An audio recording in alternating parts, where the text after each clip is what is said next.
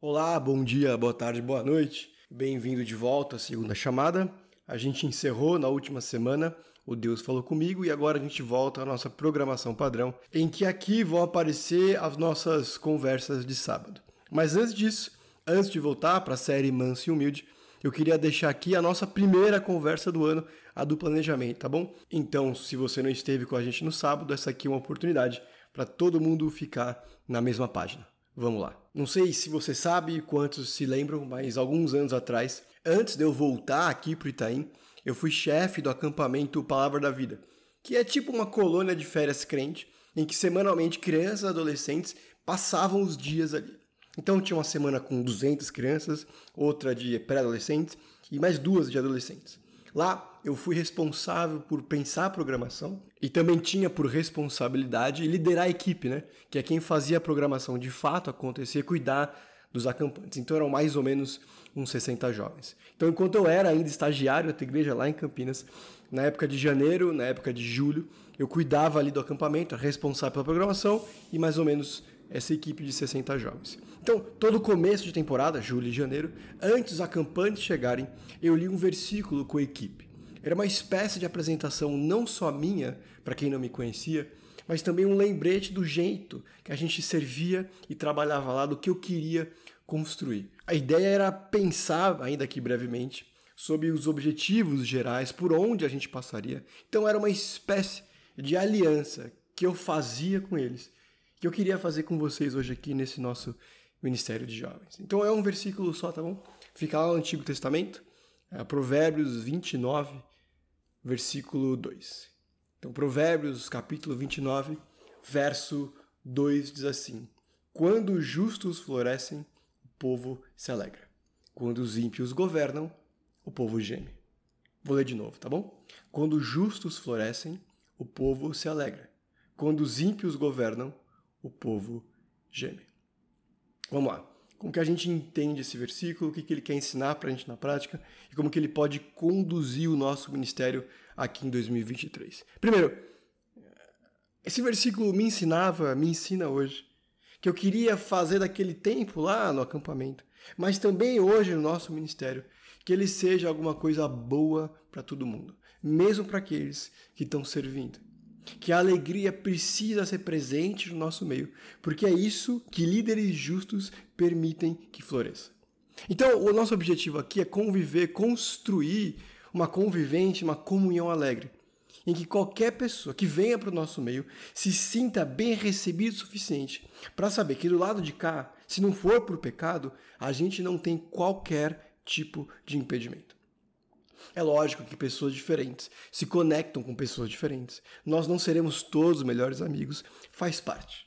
É bem verdade também que não dá para chamar todo mundo para todo lugar que não é uma programação oficial. Simplesmente não tem casa que caiba todo mundo, né?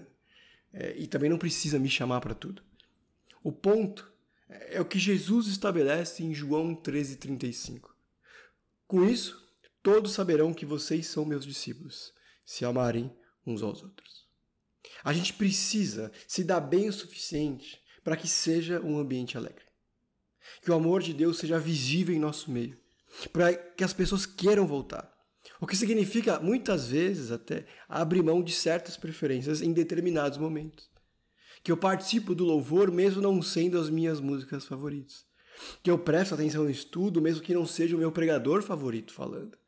Que eu sou presente na programação mesmo que não seja a minha preferência. Mas por amor aos outros, eu participo. Às vezes a gente esquece, mas a simples presença também é serviço. Pelo simples fato que é mais fácil receber gente nova. Temos mais chances de ter boas conversas, um louvor ainda mais vivo porque tem mais gente. E talvez esse seja o seu ministério hoje, tá bom? Presença. Um ambiente de comunhão alegre, de uma convivência prazerosa, é um lugar que tem gente disposta a conviver uns com os outros, pertencer à vida uns dos outros, que se importam uns com os outros que vai atrás, que se interessa, que conversa. E esse é o nosso objetivo aqui. Essa alegria existe também por conta de uma convivência e um canal de diálogo que são leves. Tem uma outra tradução, dependendo da sua Bíblia, que diz que quando os ímpios governam, os homens se escondem. Por que, que pessoas se escondem? Homens se escondem porque têm medo. Porque os líderes são maus. Porque esses líderes e chefes matam moscas com os tiros de bazuca. E ainda que exista sim um certo e errado, ainda que exista sim uma liderança aqui, discordâncias, e elas vão acontecer ao longo do ano, quanto mais próximo o evento onde você trabalhar de mim, mais desafiador vai ser em vários níveis. É. Mas o meu objetivo aqui é que qualquer um sempre se sinta livre o suficiente para falar sobre o que quiser. Talvez não na hora que quiser, nem do jeito que preferir. Mas ainda assim que essa liberdade sempre exista, que ninguém se esconda nesse sentido. Até Jesus ouvia de tudo. Das boas perguntas de alguns curiosos, dos desafios incrédulos dos religiosos, os absurdos que Pedro dizia, até as tiradas inteligentes de uma estrangeira. Se até Jesus era assim, quem sou eu para ser alguém inalcançável, distante? Ouvir é, bom, é importante lembrar, é diferente de concordar. Mas a gente sempre que tem que estar disposto a ouvir.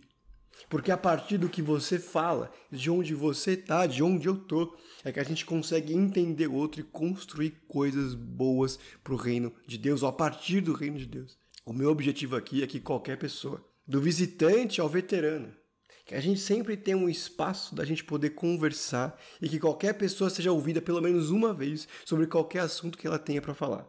Não necessariamente em qualquer hora, não necessariamente de qualquer jeito e não necessariamente em público. Mas que a gente possa sempre ter esse canal de diálogo leve. Em segundo lugar, o meu objetivo aqui, e mais importante, é promover um crescimento à semelhança do que Deus considera justo. Isso acontece em três grandes áreas. Primeiro, um crescimento espiritual intencional e formal. É o que a gente pode chamar aqui de estudo e discipulado. É por isso que a gente tem essas séries, às vezes os grupos divididos, o louvor e até o retiro. Todas são estruturas pensadas, estudadas e desenvolvidas com objetivos.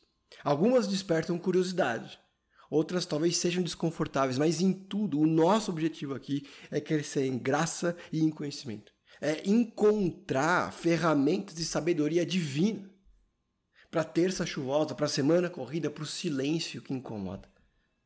Então a minha palavra para você sempre venha. Aprenda, ouça, medite, vamos conversar. Venha. A segunda forma como a gente promove um crescimento à semelhança do que Deus considera justo é o que eu vou chamar aqui de um crescimento espiritual orgânico. Algumas conversas informais são as que mais ensinam e até criam convicção. Eu sou uma pessoa realista. Eu sei que não é toda vez, e nem são muitas, às vezes que alguém sai de casa para ouvir uma pregação. E, e tudo bem. Na dieta espiritual, também faz parte essa nossa interação de compartilhar a vida, de encontrar boas direções em Deus. E isso acontece quando a gente encontra irmãos.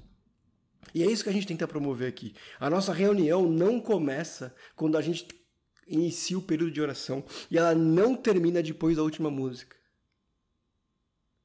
O Ministério de Jovens, o sábado, vou usar aqui de exemplo, ele não começa no momento de oração, ele não termina a última música, ele inicia quando você chega. E a gente, aspas, demora para começar, porque é nesse tempo que algumas das interações de ficar na mesma página começam, é nesse tempo que a gente recebe melhor os visitantes.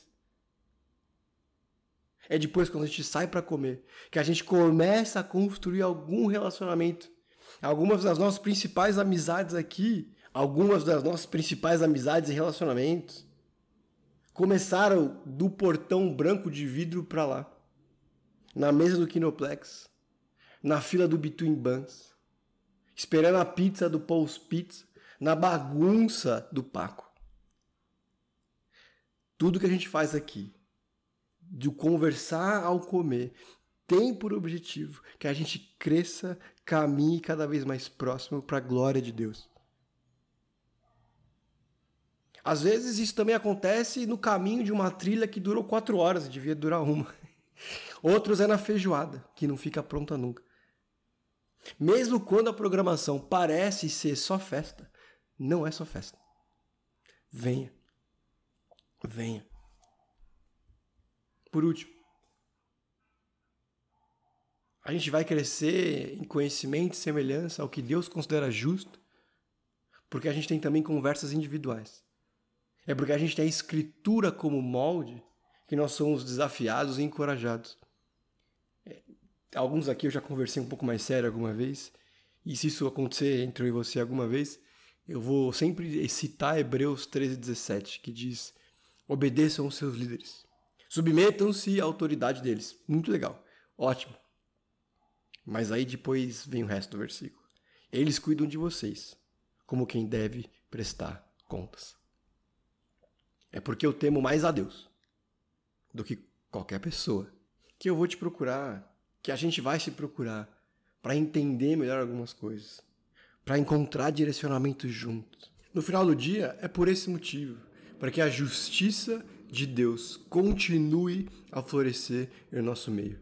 Porque onde há justiça, onde há líderes justos, onde há pessoas justas, a alegria nos encontra. E é pensando nisso que a gente faz o nosso planejamento, é pensando nisso que a gente faz os nossos planos para criar e sustentar um ambiente de alegria, para viver no meio de um lugar em que a palavra de Deus continua a nos mudar e moldar.